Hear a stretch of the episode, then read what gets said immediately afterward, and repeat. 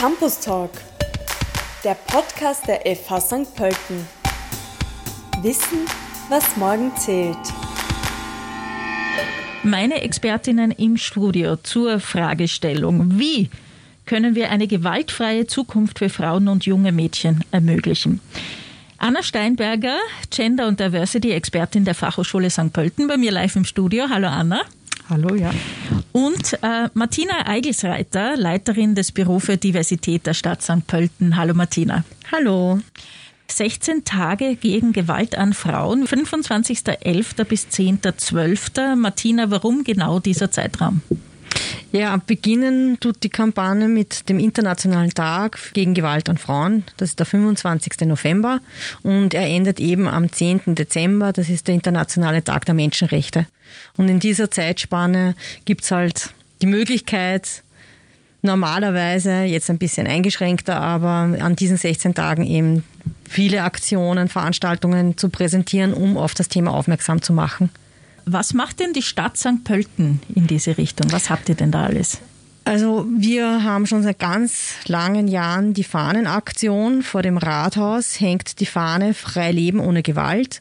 Daneben ein Plakatständer, der darauf hinweist, äh, über Fakten und Zahlen der Stadt St. Pölten Richtung Gewaltschutz, also Wegweisungen zum Beispiel, wie viele in St. Pölten letztes Jahr gewesen sind, wie viele es heuer gegeben hat im Zeitraum von Jänner bis Oktober, wie viele Kinder, Frauen im Frauenhaus waren. Also einfach mal zum Sichtbarmachen und um das Thema auch wirklich, also es kriegt ein anderes Signal, wenn die Fahne am Rathaus präsentiert wird.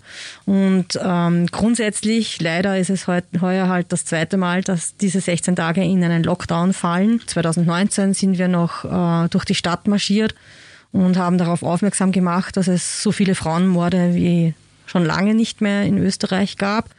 Heuer haben wir das so gelöst, dass wir für alle Mordopfer am 25. November waren das 28 äh, große Kerzen entzündet haben. Am nächsten Tag mussten wir gleich eine weitere anzünden.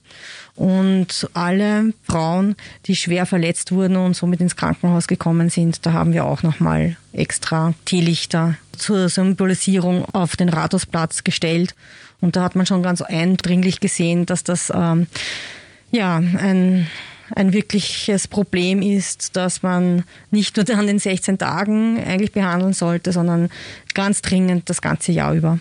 Das heißt, Sichtbarkeit ist ein Thema, auch an der Fachhochschule St. Pölten. Wer es aufmerksam beobachtet hat, sieht, dass der Campus St. Pölten seit dem 25.11. orange beleuchtet ist. Orange the World, äh, etwas, das mit den 16 Tagen gegen Gewalt an Frauen zusammenhängt. Ist das jetzt eine Aktion? Sind es zwei verschiedene? Anna, äh, was, was ist dieses Orange the World? Äh, also Orange the World ähm, thematisiert eben genau das Gleiche wie die 16 Tage gegen Gewalt an Frauen und haben genau die gleichen Ziele, ähm, so dass man eigentlich vielleicht wirklich sagen kann, dass das, also obwohl es unterschiedliche Hintergründe hat, unterschiedliche Organisationen, die diese Initiativen äh, geprägt haben, ähm, kann man vielleicht schon sagen, dass das inzwischen einfach mehr in eine große Aktion übergeht und ähm, es bietet aber auf der anderen Seite auch äh, verschiedene Möglichkeiten. Also durch Orange the World haben wir uns eben an der FH entschieden, dass wir das Gebäude in Orange anstrahlen lassen, dass wir Sichtbarkeit schaffen, auch wieder.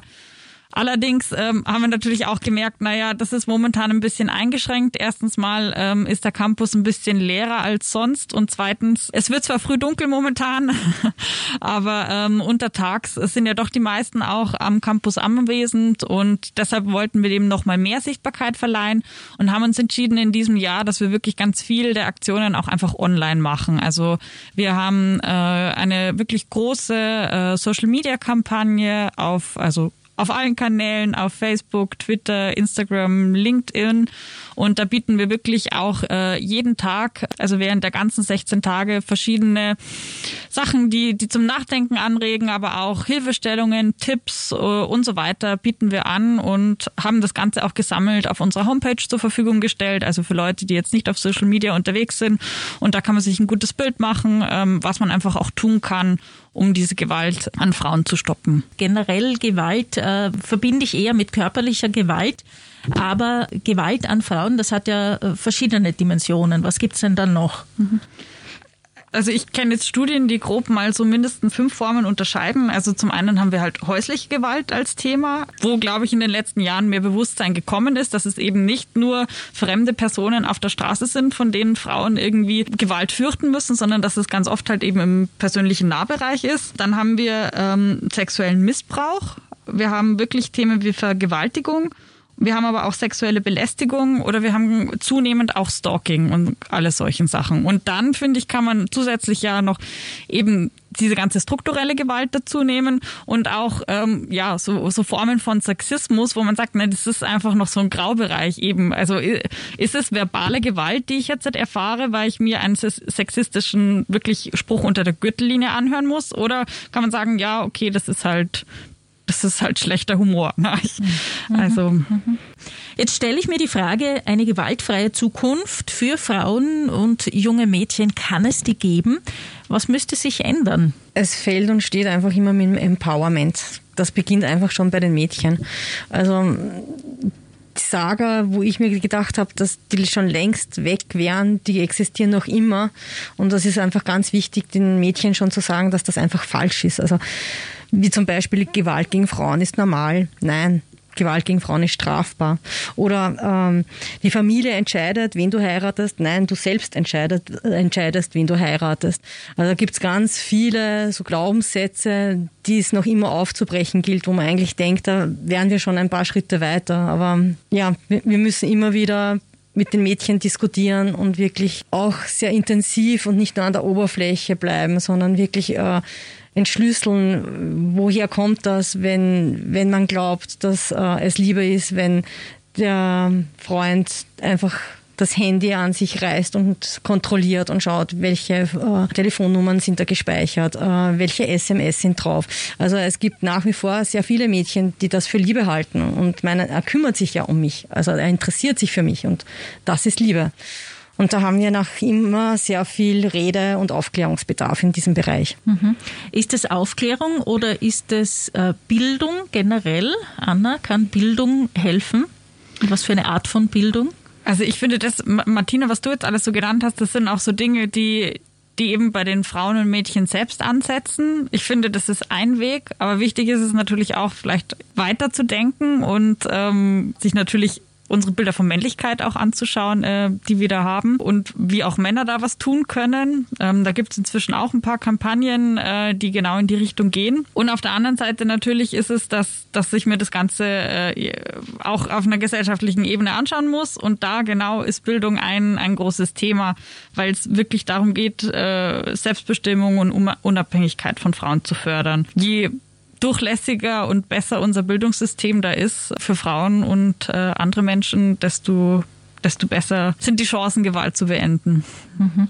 Du hast was sehr Wichtiges gesagt, glaube ich. Äh, warum müssen immer wir Frauen und junge Mädchen äh, was tun? Ja, es können die Männer genauso was tun. Ich kann mich dunkel erinnern an ein Posting auf Social Media, das ich mal gesehen habe, äh, wo immer steht, Mütter äh, ihr müsst, sagt euren äh, Mädchen, sie sollen aufpassen, sie sollen nicht alleine rausgehen, sie sollen keine Miniröcke anziehen. Und dann kam so das Gegenposting, äh, Mütter sagt euren Söhnen, ihr sollt keine Frauen belästigen. Ja? Also warum werden die Männer da immer ausgenommen? Das ist, glaube ich, ein, ein sehr wichtiger Punkt. Würde ich auch gerne mich da so anschließen.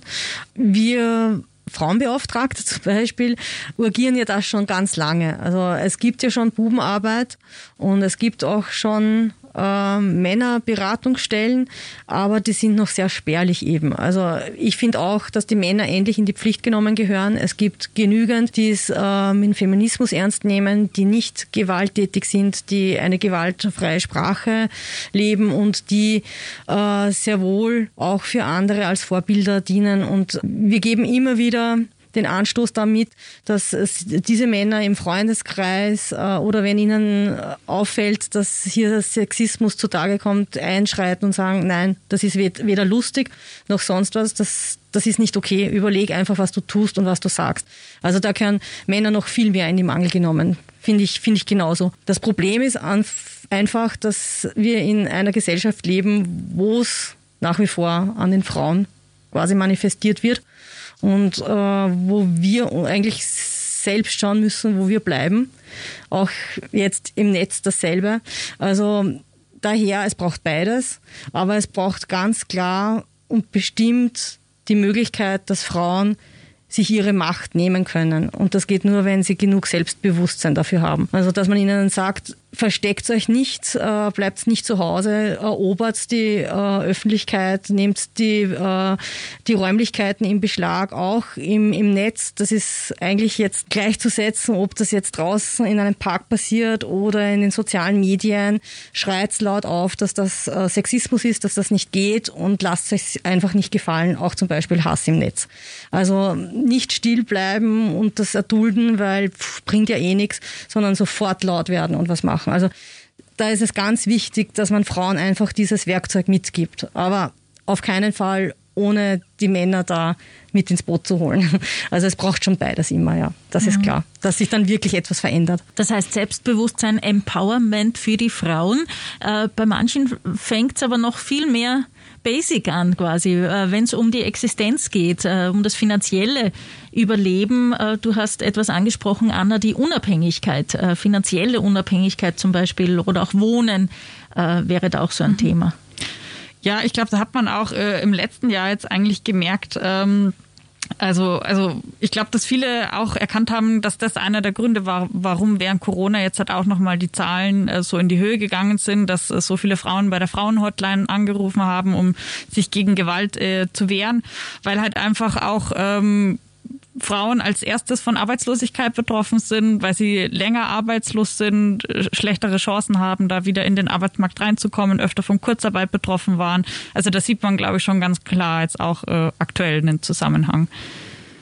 Wir haben jetzt einiges genannt und ich merke selber schon, wir kommen immer wieder in die Problemfelder rein. Man weiß viel über die Probleme, man kennt wenig Lösungen. Was fällt euch noch ein? Äh, Lösungsansätze vielleicht, was jede oder jeder Einzelne tun kann? Fällt euch da was ein?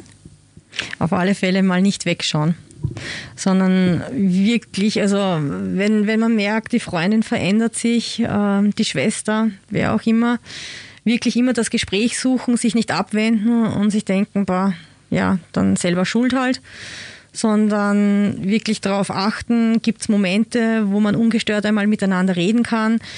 Ähm, nicht zusätzlich noch äh, die, die Situation verschlimmern, indem man vielleicht äh, gut gemeinte E-Mail schreibt, SMS, die dann gelesen werden könnten. Also es ist nicht ganz so einfach, aber wenn man ein bisschen empathisch ist und sich denkt, was wäre denn, wenn ich in dieser Situation wäre, was würde ich denn mir erwarten, was würde ich mir wünschen von den Leuten, wie, wie kann man denn überhaupt helfen? Und wenn mir schon auffällt, dass sich jemand in meinem Umfeld da so verändert, dann kann man ja auch Beratung suchen und mal schauen, Gibt es Tipps, äh, wie muss ich mich verhalten, dass ich dieser Person dann wirklich helfen kann? Also das, das wird schon sehr eine große Unterstützung sein, weil da viele Leute nicht wegschauen würden, sondern ähm, tatsächlich unterstützen. Mhm, das heißt Zivilcourage, Immer, äh, wenn es Fälle gibt oder Anzeichen. Das eine allgemein äh, sich in der Gesellschaft äh, dafür stark zu machen, ist vielleicht das andere. Anna, die Fachhochschule St. Pölten hat da eine Seite jetzt, da gibt's auch einige Tipps. Was steht da drauf? Es sind tatsächlich 16 Beiträge, für jeden Tag einen. Zum einen ging es darum zu sensibilisieren, wie groß ist das Ausmaß eigentlich. Also in Österreich 20 Prozent der Frauen ähm, haben schon mal körperliche Gewalt erlebt. 35 Prozent der Frauen in Österreich haben schon mal sexuelle Belästigung erlebt. Also nur, um das noch einmal zu sagen. Und ähm, dann gab es wirklich auch verschiedene Tipps. Zum Beispiel haben wir ganz konkret an der FH in St. Pölten eine Satzung, die das Thema ähm, sexuelle Belästigung auch sehr prominent aufgreift und da wirklich auch äh, Hilfestellungen gibt. Also die, die FH positioniert sich da wirklich als Einrichtung, die keine Gewalt, äh, keine Belästigung dulden will. Und ähm, das sind auch ganz praktische Tipps dabei, auch was mache ich eigentlich, äh, wenn ich vielleicht nicht selbst von Gewalt betroffen bin, aber wenn ich es beobachte. Also das ist das eine. Dann gibt's Peers for You, das ist eine ähm, recht niederschwellige Beratung von Studierenden für Studierende. Also da können sich Studierende hinwenden zum Thema eben auch sexuelle Belästigung oder Diskriminierung. Und diese Studierenden, die sind dann speziell geschult und wissen, wie sie in solchen Fällen vorgehen müssen, dass eben solche Dinge wie, ah, ich spreche der Person Person jetzt einfach mal ihre Erfahrung ab und glaube ihr nicht. Also das, das wissen die Studierenden dann, wie sie damit umgehen müssen und ähm, beraten da auch anonym auf Wunsch natürlich und stimmen das weitere Vorgehen dann ab mit den ähm, betroffenen Personen. Ja, und wir hatten auch schon verschiedene ähm, andere Aktivitäten. Zum Beispiel gab es mal ein Impro-Theater, um wirklich auch darauf zu sensibilisieren, na, wo ist denn eigentlich die Grenze zwischen äh, Gewalt und ähm, Diskriminierung. Also solche Sachen machen wir immer wieder. Ja. Also bei uns konkret an der FH war jetzt schon auch ähm, äh, das Ziel äh, der Kampagne, dass äh, sich möglichst viele Leute beteiligen, dass sie selbst Anregungen bringen, was wir machen, weil wir eben, wie ganz am Anfang schon gesagt wurde, das Thema wollen wir nicht nur 16 Tage aufnehmen, sondern das ganze Jahr.